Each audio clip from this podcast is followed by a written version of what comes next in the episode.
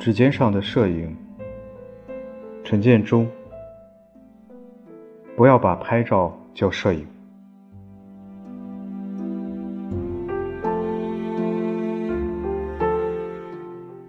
二月中，我的摄影之剑的破解，经一个朋友的手流到了网上，一时间争论四起，赞声骂声，在本就是以白领为主的各大摄影网站混成一片。幸亏当时受伤后服用的止痛药正在发挥功效，否则我脆弱的神经一定忍受不了一个礼拜这样的论战。众多的争论，无非也就是像那些一贯的尼加之争、投前投后的观点一样，结论往往就是：别把摄影弄得那么严肃和认真。我们玩的就是那份高兴和自在，间或也提高了我们的审美情趣，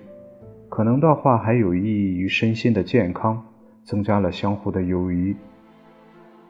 说实在的。摄影打从童年时期开始就沦为中产阶级的娱乐工具和手段，成为中产阶级取悦于他人，同时也自娱自乐的媒介。前不久，在一本摄影史的书上看到了这样一幅描绘19世纪法国摄影的招贴画：一个寒冷的冬天，三个穿戴整齐、打扮入时的摄影师，各持不同的摄影器材。在冰雪满地的大桥上，拍摄一个衣衫简陋的扫烟囱的少年。摄影师背后坐着车夫的马车，与扫烟囱少年的落荒而逃，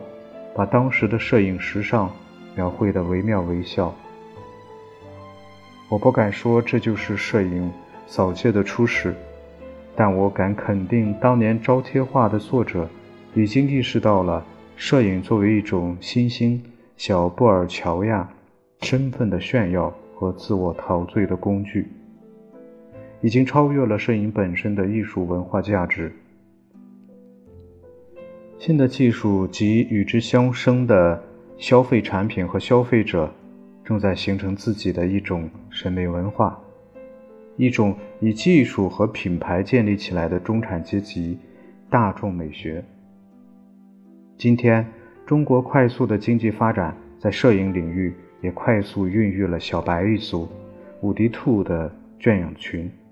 某地的莱卡帮和车友摄影组合，于是就有了带着模特进山村、扫街寻拍人文片、扯着汉语的嗓子高唱着“回到拉萨”的抒情风光。于是就有了开着车到油菜地拍完油菜再腐败的周末。不可否认的是，中国现在的摄影群体中，绝大部分就是那些辛苦工作并时刻惦念着养房养车的白领们。摄影对他们来说是一种在痛苦中寻求快乐的药引子，也是一种在群体性的摄影活动中寻求自我身份认同的标贴。于这样的群体，摄影是一种自我满足的玩物。而无所谓公共意识的认同，如果有公共意识的认同，那也只是对自我在经济价值上的阶层认同。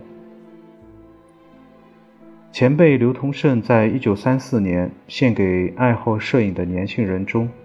对于中国摄影的状况和心态，就曾质问过：摄影这种子，在中国发芽以来已有几十年了，